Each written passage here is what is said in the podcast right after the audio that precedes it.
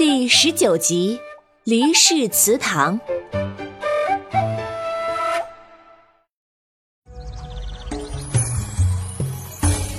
Hello，大家好，我是你们喜欢的安娜妈咪。上集咱们讲到阿良给黎阿婆带了鱼丸汤，讲了勇斗稻草龙、凉帽被野猴子撕裂的事情。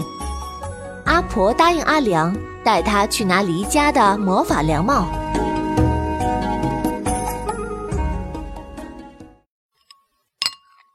阿良急忙把鱼丸吃掉，跟着阿婆去祠堂中庭。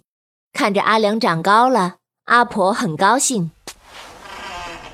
哎呀，去年过年的时候，离家的后辈们来得齐整，你们这些孩子呀，一个个的都跟祠堂门口那两只石狮子活了似的，活蹦乱跳，有用不完的力气。黎氏祠堂是两厅三进的建筑，一进中庭的横匾上提着“诗礼传家”四个大字，后面墙壁上有四幅壁画，画着山水且配有诗句。其中一幅画是一名将军骑着马征战的场景，敌人则是一群妖魔鬼怪。阿良想起以前，每回有重大的事情，李奶奶和爸妈都会带他和阿妹来这里。族人们会在这里开很久很久的会，阿婆和李奶奶一样，总是对他们这些小辈乐呵呵的，完全不像妈妈又着急又严厉。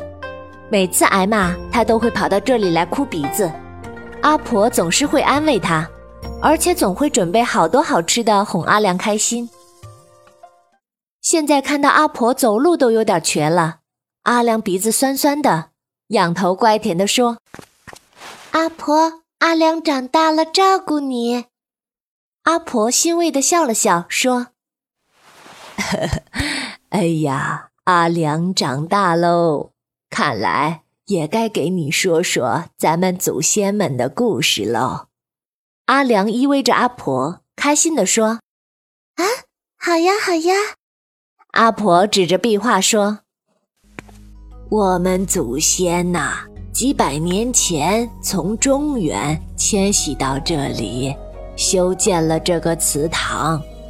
赤竹镇有十几个宗族，也都是从中原陆续迁过来的。据说，是唐代末年的皇族躲避战乱，最大的姓氏是李姓。有一年，山匪下山来抢粮，村里的百姓啊，被土匪围困在土楼里。黎家的祖先黎将军带领一支军队去南海，刚好路过，打败了土匪，解救了百姓。当晚呢，他们就住了下来。晚上呢，却台风大作，李将军呢错过了行军时间。李将军急忙向朝廷报告，谁知一个月后却传来朝廷覆灭的消息。于是啊，他们化为平民，跟李姓族人一起上山剿匪。开垦土地，围堂造房，繁衍了黎氏宗族。后来，黎氏宗族负责守护小镇安全，成为镇上第二大宗族。阿良睁大眼睛看着壁画，问：“嗯，这位将军就是祖爷爷吗？”阿婆自豪地回答：“对呀，祖爷爷叫黎太公，手持月牙刀，身骑赤兔马，跟关公一样。方圆百里的土匪呀，都怕黎太公呢。哇，我长大了也要当将军，像太公一样威风。”阿婆欣慰地摸摸阿良的头。阿良忽然有点沮丧。哎，可是妈妈说女孩子不能太疯了。哦，怎么会？离家的女孩都是当男孩来养的。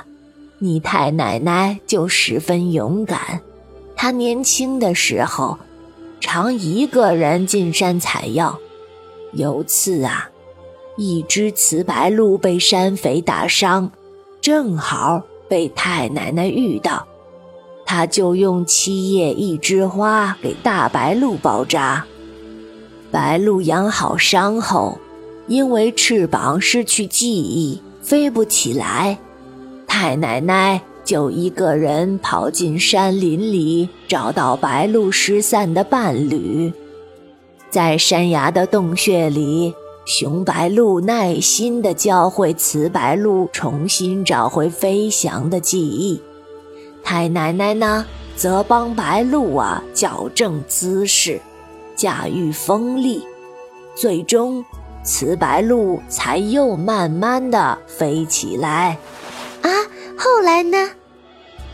后来呀，雄白鹭和雌白鹭生了一对可爱的白鹭宝宝。哇！阿良想象着可爱的小白鹿在山间飞舞的样子，问：“哦，那再后来呢？”再后来，太奶奶每次去山里采药，小白鹿啊都跟着，帮她带路。最后呀，太奶奶忽然就听懂了白鹭语，白鹭还教太奶奶张开手臂，放空身体，克服恐惧，召唤风神。啊，我知道了。我见过太奶奶，她能跟小白鹿对话，还会飞。阿婆只当阿良开玩笑，乐呵呵地说：“呵呵，哎呀，你这傻孩子，怎么可能见过太奶奶呢？”阿婆是真的，在梦里，梦里见过。太奶奶还告诉我要成为善良、勇敢、有爱的孩子。就能学会良貌魔法。好，好，好！阿良说见过，那就见过。太奶奶呀，自从学会了风术，就可以在山谷里自由的飞了。奶奶说，太奶奶和森林里的伙伴们订立过契约，那又是怎么回事呢？阿婆指着另一幅壁画说：“你看，明朝时有很多倭寇海盗，专门夜里呀来抢村民准备运出去的粮食。有一次，镇上的男人都出去追击海盗了，附近的山匪却结伙来打劫。最危险的时候。”太奶奶用两帽风树飞到山谷里，召唤白鹿大神、大仙、小精灵和飞禽走兽们一起打败了山匪。此后，太奶奶便和森林的伙伴们立下誓约：只要森林有危险或者小动物们需要帮助，离家女人。就应该义不容辞地召唤大家去帮忙，以回报森林神仙和生灵的救命之恩。从此，离家的凉帽枫树也成为赤竹镇的神秘传说。阿婆忽然神情严肃地说：“嗯，今天呐，阿婆。”就要把离家的凉帽枫树传给你，但能不能学会，还要看你自己是不是个善良又勇敢有爱的孩子。